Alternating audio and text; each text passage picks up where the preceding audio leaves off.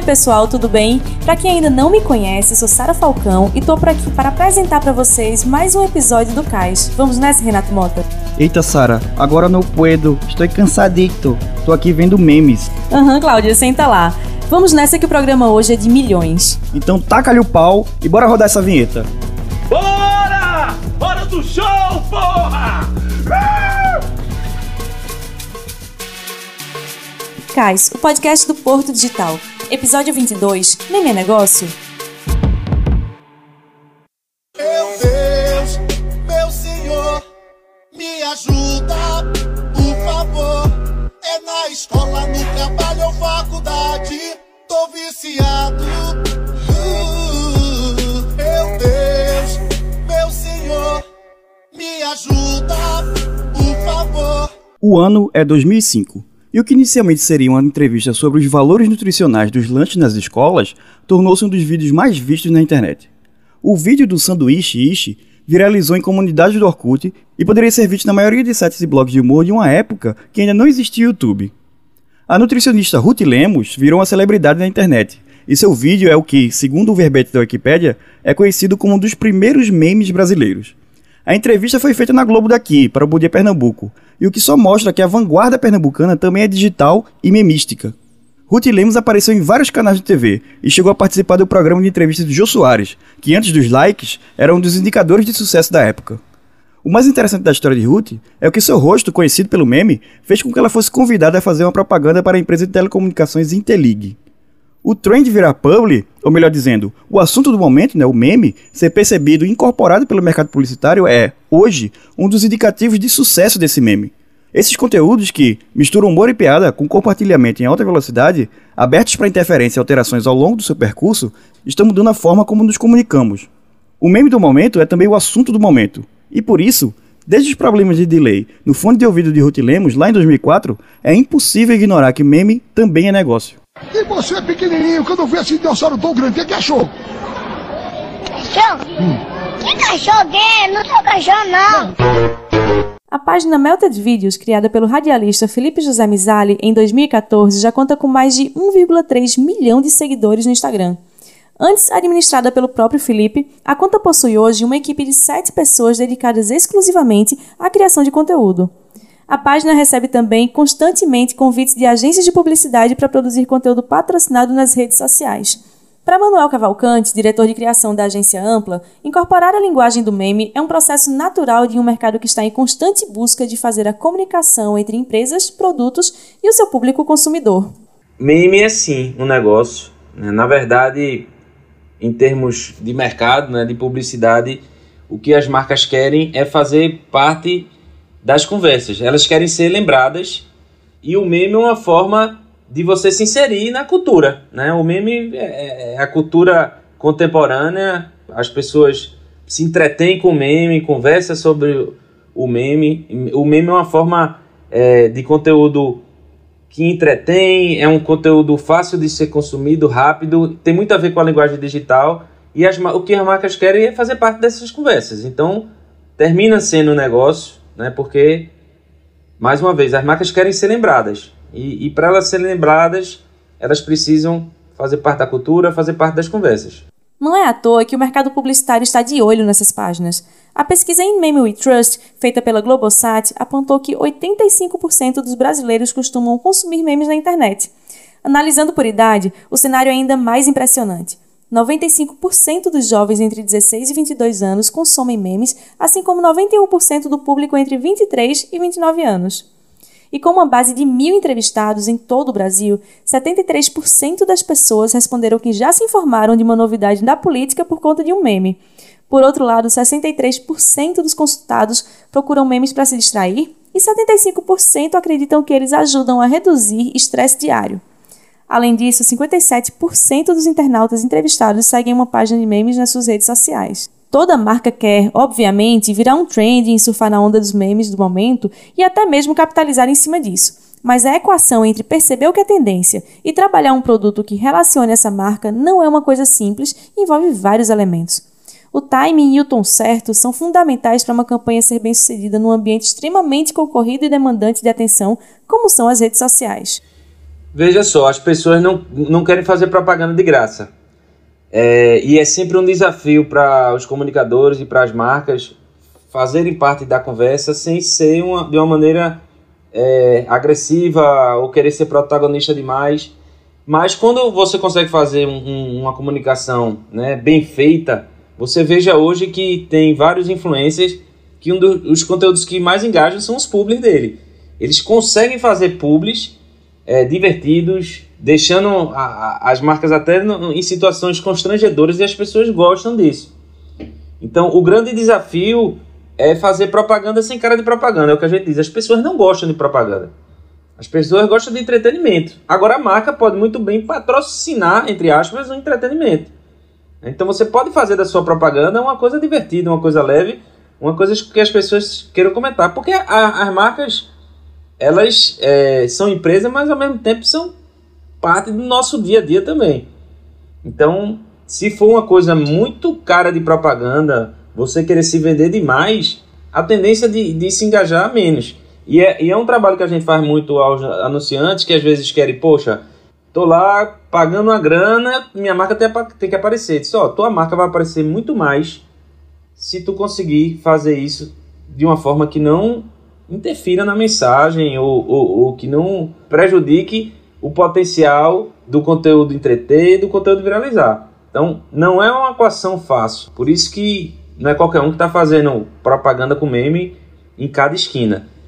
Tem aí uma nuancezinha que alguns influencers estão conseguindo fazer da, da propaganda uma peça maravilhosa de entretenimento. Então eu cito aqui aquele esse menino, a própria Ademara daqui de Pernambuco, eles fazem publis que o povo se diverte, não sente que é propaganda, né? Se você for ver nos comentários até as pessoas elogiam, pô, melhor publi é, velho. É... As pessoas sabem que é propaganda, na internet tem muito isso de transparência, você tem que assumir que você está fazendo a propaganda e às vezes você assumindo, né, sendo transparente, as pessoas sabendo que é propaganda e a galera vai vibrar porque souberam o tom exato daquilo. Manuel explica que, uma vez que o timing e o tom do meme da marca estejam devidamente ajustados, há ainda uma métrica infalível para determinar o desempenho do conteúdo. Se as pessoas consumirem o meme como um conteúdo qualquer, é sinal que o meme deu certo. E acontece muito, né, da marca virar meme. O, o melhor dos mundos, na agência a gente fala, pô, campanha boa tem que virar meme. Cadê o meme? Me mostra o meme, né? Antigamente virava bordão, hoje em dia vira meme. Você faz o, o pergunta lá no posto Piranga, virou uma expressão popular, vira meme. Então essa é uma propaganda que, na teoria, é, foi bem sucedida. Né? Ela, ela virou parte da cultura das pessoas, virou parte das conversas. Isso é um objetivo, é o melhor dos mundos para uma, uma comunicação, para uma campanha, que é cair no gosto, cair nas conversas e virar uma expressão. Quem é de verdade sabe quem é de mentira. Memes podem transformar completamente a vida das pessoas, tanto para o bem como para o mal. Há vários casos em que as pessoas são vítimas da superexposição e têm suas vidas marcadas pelos memes. Inclusive, eu deixo aqui a recomendação de um podcast muito bom sobre o tema, O Além do Meme, do jornalista Chico Felite.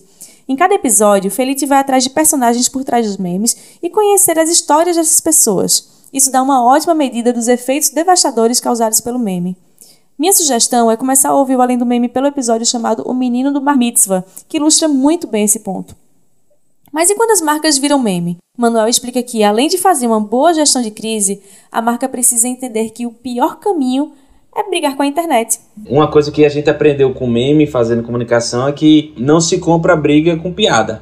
É que nem apelido, né? Quando você não gosta do apelido, é que o apelido pega. Em política a gente vê muito isso, né? A política tem muita gente engajada, porque é um assunto que as pessoas. é o assunto da vez, as pessoas estão discutindo sobre a eleição tem muito lado pró e contra, então tem muita gente contra, fazendo conteúdo pró um candidato e tem muita gente fazendo conteúdo contra o candidato. Então, uma eleição é, um, é uma aula de como fazer memes.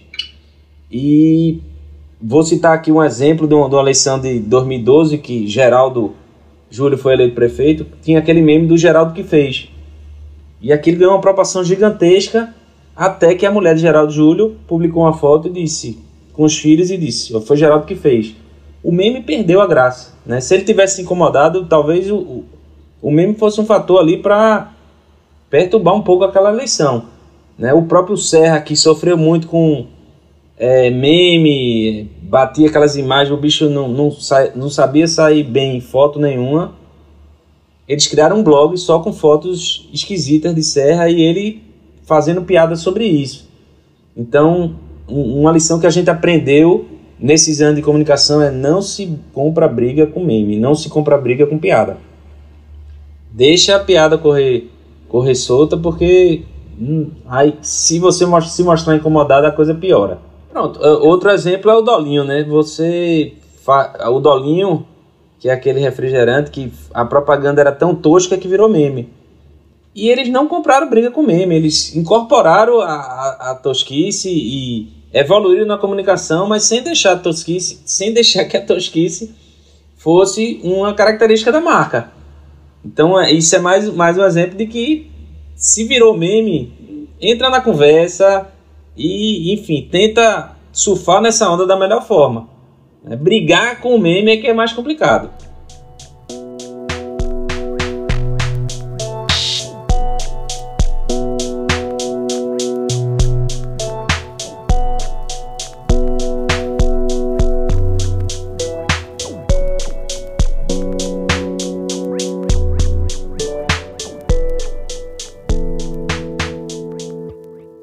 jardineiro é Jesus. E as árvores somos nós. Somos nós. Somos nós. É que tem hora que dá um câmbio aqui que roda. As árvores somos nós. Resumindo, meme é uma mídia que é reaproveitada para fornecer uma expressão cultural, social ou política, principalmente através do humor.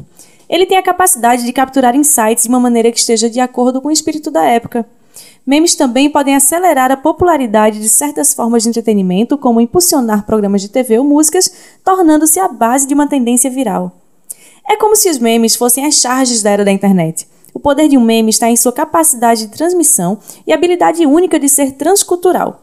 Os memes são compartilháveis por natureza, e seu formato deve chamar atenção, e a maioria deles pode ser lida e compreendida em segundos. Criar e compartilhar memes facilita um senso de comunidade online, dando uma sensação de exclusividade, e muitas vezes os memes são entendidos apenas por pessoas familiarizadas com a sua origem. Mas essa ideia de que os memes comunicam para um nicho não quer dizer necessariamente que eles sejam para poucos. Que o diga o Recife Ordinário, a maior página em linha reta da América Latina que fala de uma cidade. O perfil do Instagram dos caras já soma quase 1,4 milhão de seguidores. Criado no dia 1 de fevereiro de 2018 pelos irmãos Gabriel e Rafael Oliveira, o perfil surgiu de um insight de Gabriel, que pensou em unir serviço, informações históricas e turísticas e humor em um único ambiente.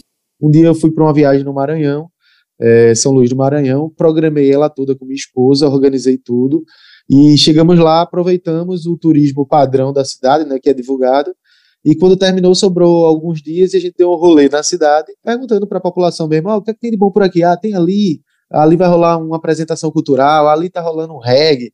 E a gente começou a dar uma rodada na cidade, e o que foi que eu percebi lá, nessa volta é, de São Luís? Eu me veio um estalo na cabeça de que os lugares que eu fui falado que a população me passou era mais não é que era mais interessante, mas era tão interessante quanto a programação que a prefeitura passa, que a cidade passa com turismo, que as, o, o, turismo padrão da cidade. E aí foi aí que surgiu a ideia da Recife Ordinário, que era trazer conteúdo lado B da cidade. Quando eu digo lado B, é o que foge do padrão que a galera já traz. É, essa transição, é, é, essa ideia surgiu lá mesmo. Eu escrevi um projetinho aqui no, é, no meu notas do, do celular. Na hora, eu juro a você, em questão de meia hora, eu voltando ainda, escrevi praticamente a ideia da Recife Ordinário todinha só que com outro nome de projeto, enfim, depois aí passou ainda mais um ano para isso e aí acabou surgindo a Recife Ordinário. A gente já tinha a ideia de começar trabalhando com humor, né, com meme, que a gente já vinha de um canal no YouTube, canal Putzweg, que trabalhava totalmente com humor, né, era, era audiovisual. É, a gente tava mudando o formato, o Instagram era a tendência, e a gente sabia que tinha que fazer algo para lá, diretamente com humor, porque eu já trabalho com um grupo de humor há muito tempo, e a gente só não sabia como. E sabia que o direcionamento era com através dos memes e para a gente trazer assuntos da cidade. Só que o foco principal, pelo menos no início, era mais história, cultura, é, turismo. Só que naturalmente, eu acho que no, como o sucesso da página foi muito rápido, no, em uma semana a gente já estava com 50 mil seguidores praticamente, a gente viu que o retorno, o feedback da galera era muito grande com relação a, ao dia a dia da cidade mesmo. Acontecia alguma coisa, a gente estava recebendo essa notícia. Então foi meio que naturalmente essa questão da, da, das notícias na Recife Ordinário. O crescimento do Recife Ordinário é tamanho que, além das publis, eles também viraram um produto. A marca do Recife Ordinário comercializa itens como camisetas, almofadas e outros objetos que são relacionados aos memes mais famosos. Ah, é, se você sendo uma empresa, me contrata, é, ah, vamos, eu quero vir, viralizar meu produto. A primeira coisa que a gente faz é saber entender o produto da empresa. A gente vai sentar, vai saber a funcionalidade dele, para que ele serve, procurar o público mais legal para atingir e tentar fazer algo que gere uma identificação. O meme hoje, ele, o, o, os mais virais, porque também está uma concorrência absurda. Aquilo que eu falei do, do YouTube que eu senti no passado, hoje eu sinto na Recife Ordinário porque tem toda hora, todo instante, vem, vão mudando formatos, o Instagram vai gerando tendências. Então a gente tem que dar uma estudada nisso para saber qual o público que vai atingir e que identificação a gente vai bater na veia lá. Ah, se a empresa é, vamos lá, a Tupan, como é que a gente vai identificar com o público da Tupan? O que é que a gente vai trabalhar com eles? Ah, o que é que a galera está precisando mais de reforma? Então vou conversar com a agência, para conversar com o cliente, para saber qual é a proximidade do cliente com o público dele, para saber qual, é a, qual seria a melhor demanda, qual o produto que eles mais buscam, qual a, as maiores dificuldades, falar com o nosso público também. A gente usa muito o Twitter como teste mesmo para a gente fazer perguntas, a galera responde. Então a gente vai faz meio que um estudo para procurar a identificação. Quando a gente acha essa identificação, aí a gente vai tentar é, focar no viral. Né? E agora? A gente já sabe que se vai ser na Tupã, vamos trabalhar em cima de, de reforma. O pessoal vai fazer a reforma e não sabe por onde começar, faz a reforma tudo errado, compra as coisas na Tupã, mas não faz a reforma. Então vamos puxar por esse gatilho de reforma, vamos tentar trazer as dificuldades da galera fazer uma reforma, a questão da grana que você gasta, a questão do, do, do tempo que você perde, do desgaste. Então a gente já gerou identificação, agora a gente vai pensar como. Aí a gente vai atrás do, do, do formato. Ah, a gente vai fazer um Reels, ou a gente vai fazer uma tirinha, a gente vai fazer um meme padrão, é o básico, que é um, só o texto e, e, e a foto ou vídeo embaixo. Depois que a gente decide esse formato, que também vai baseado no que está rolando no momento, né?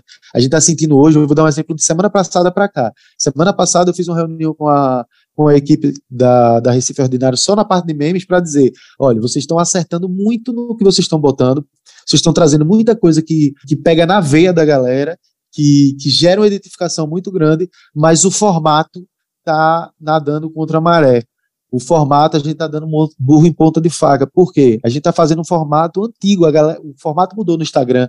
Hoje, velho, se você não seguir a tendência do Reels ou fazer aquele carrossel, que é o packzinho passando para o lado, você não vai conseguir, velho. Se você gerar só fotos, as fotos, o próprio Instagram, ele cai muito o alcance. Então você vai sentindo como o Instagram ele vai ditando aquele formato também para que a gente vá tentar entregar, fazer a melhor entrega para o cliente, tá ligado? Apesar do volume gigantesco de seguidores, ou talvez até justamente por conta deles, Gabriel faz questão de participar de todas as etapas de criação do Recife Ordinário. E, como todo criador de conteúdo, precisa ficar atento aos formatos e às tendências da rede. E aí uma coisa que eu trago é nada que você queira fazer é, com dedicação e, e, se esforçando e estudando para saber pelo menos qual o caminho. Quando eu digo estudar, não é só o estudo padrão, não de entrar numa faculdade e de receber uma informação básica, é você correr atrás de saber como é que funciona aquilo, falar com pessoas, procurar informações não só na internet, porque a internet fica limitada, na internet você consegue se aprofundar, como também ficar vendo só o superficial. Então você se esforça um pouco mais e você vai se adaptando e, e, eu acho que foi naturalmente eu acabei conseguindo entrar por um caminho que eu nunca imaginei. Hoje eu consigo criar meme, eu tenho as equipes. Na verdade, eu tenho uma equipe para tudo na Recife Ordinário, para meme, para o conteúdo de história, para as notícias, para a gente produzir os vídeos, a questão audiovisual, para fazer as tirinhas, os artistas. Só que praticamente eu consigo fazer de tudo um pouco ainda. Tudo dali está na minha essência, tudo passa por mim, por meu sócio, por Rafa. Então hoje, naturalmente, eu consegui mudar o meu formato de trabalho quase que radical, porque os vídeos hoje nem, nem são tantos assim, mas é, nada como você batalhar todo dia e correr atrás que você consegue fazer. Para além da piada com a megalomania pernambucana, o Recife Ordinário é de fato o maior perfil que fala de uma cidade específica no Brasil, e o crescimento da página ainda não estagnou.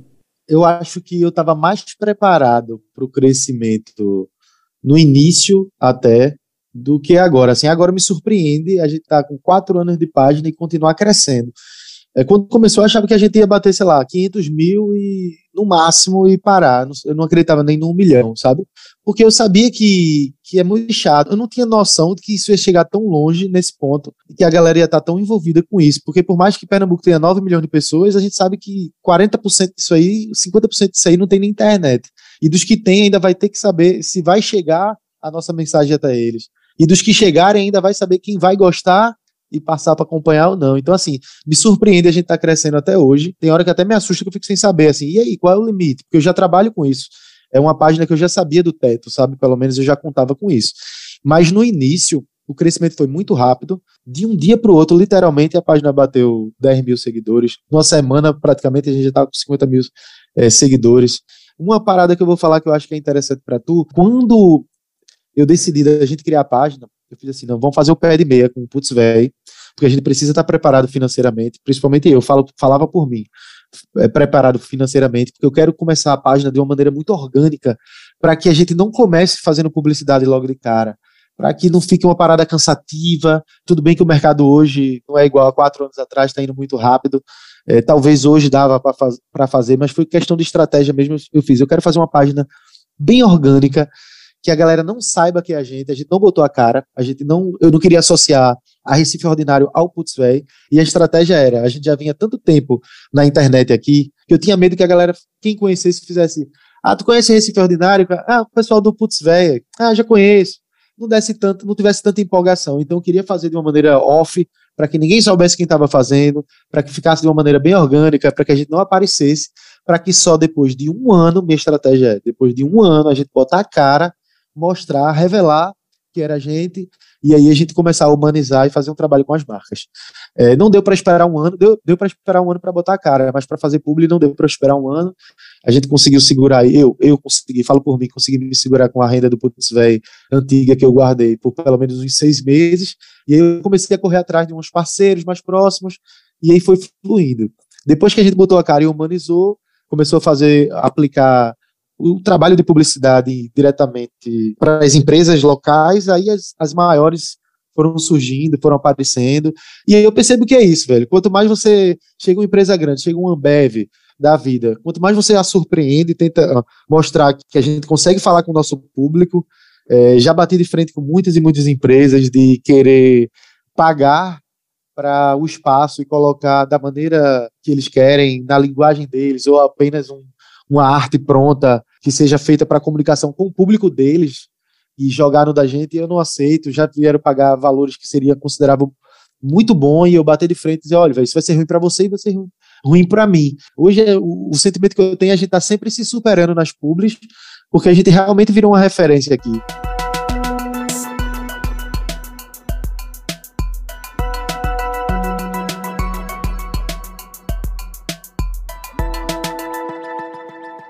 No atual contexto social e político, não só do Brasil como também do mundo, falar de meme é falar também dos impactos dessa linguagem para além dos negócios e do mero entretenimento.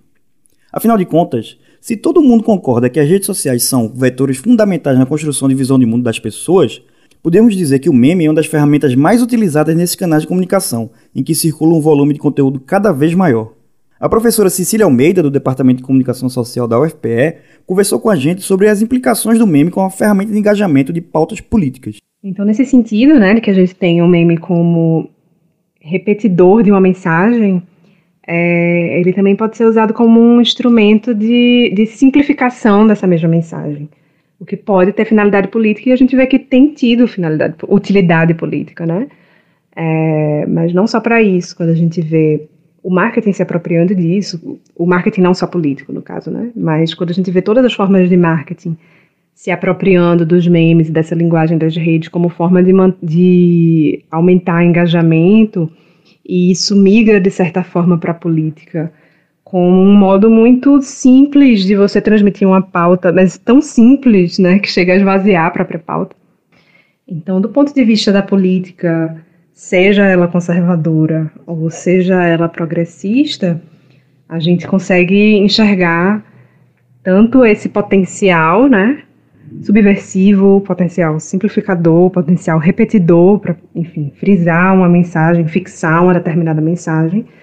Mas, ao mesmo tempo, existe esse risco excessivamente simplificador, né? Quando simplifica-se tanto que a mensagem se esvazia, ou que pela risada é, e pela graça a gente acabe dando palco ou dando audiência com o nosso engajamento para uma mensagem que não necessariamente, quando a gente vai olhar lá no fundo de quem dá origem, de quem produziu aquilo, não necessariamente a gente nem concorda, né? Quando a gente para para pensar.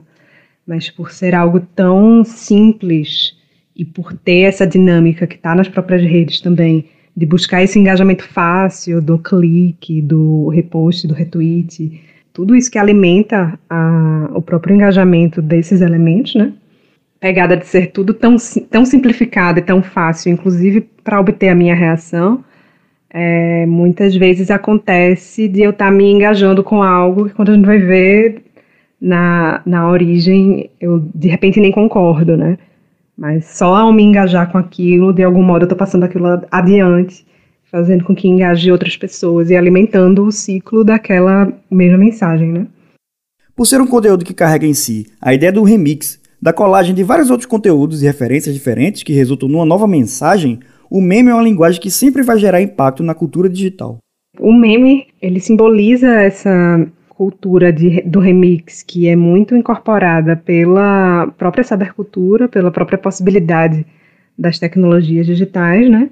mas também ele se torna uma forma de comunicação nela mesma, né? A gente tem as interações nas redes sociais sendo dominadas por memes, a, a lógica de comunicação nessas redes sendo atravessada por esses memes, né? Pela sensação de você estar tá participando ou contribuindo de, algum, de alguma forma numa mensagem que já está posta, né? E, e enfim, levando ela à frente.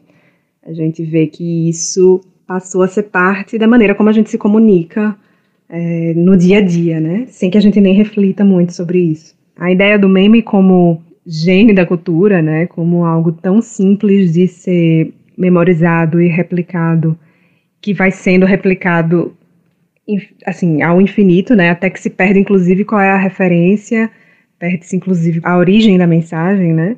De onde é que ele veio, mas é, é, é passível de repetição, mesmo que quem esteja repetindo não precisa necessariamente deter a sua origem, né? É, essa ideia funcionou muito bem num contexto de novas tecnologias em que a gente pode combinar elementos de várias linguagens e de várias mídias distintas, né, para produzir um novo elemento. Então, no limite, a gente tem a cultura do TikTok, por exemplo, ou de aplicativos como o TikTok, permitem que você combine um áudio pré-existente com uma imagem também pré-existente, enfim. E aí, a partir da combinação desses elementos, a gente tem o surgimento de uma mensagem nova, né, ressignificada.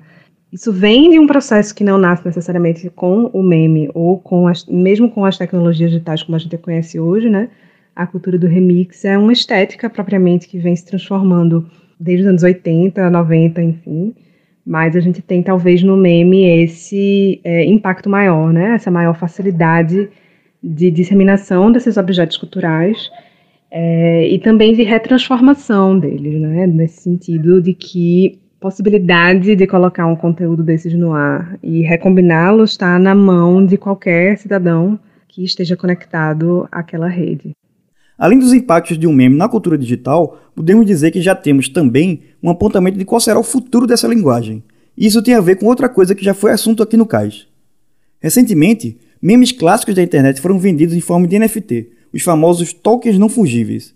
No ano passado, o criador do Twitter, o Jack Dorsey, vendeu o primeiro tweet da história por 2,9 milhões de dólares.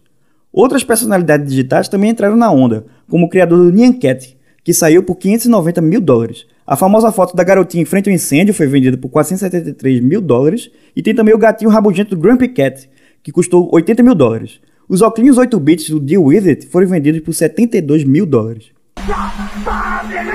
Glasses, jacket, shirt. Call glasses, jacket, shirt man. Call him that. Hot, boy. Leather jacket, I'm super hot.